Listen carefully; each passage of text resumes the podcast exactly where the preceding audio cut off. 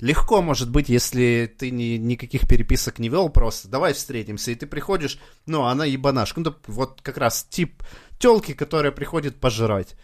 Ну и все, и ты видишь, что она, блядь, наглая Харя, блядь, заказывает все подряд и думает, что ты за нее сейчас будешь платить. Ну тогда ты тоже должен включить наглую Харю и сказать, эй, официант, блядь, вот это ее еда, а вот это пиво мое.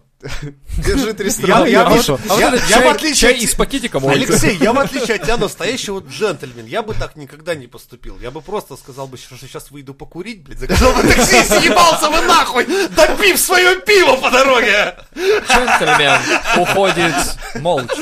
Бадулай уходит в небо, как говорится. А вы ебитесь там со своими, блядь, законами.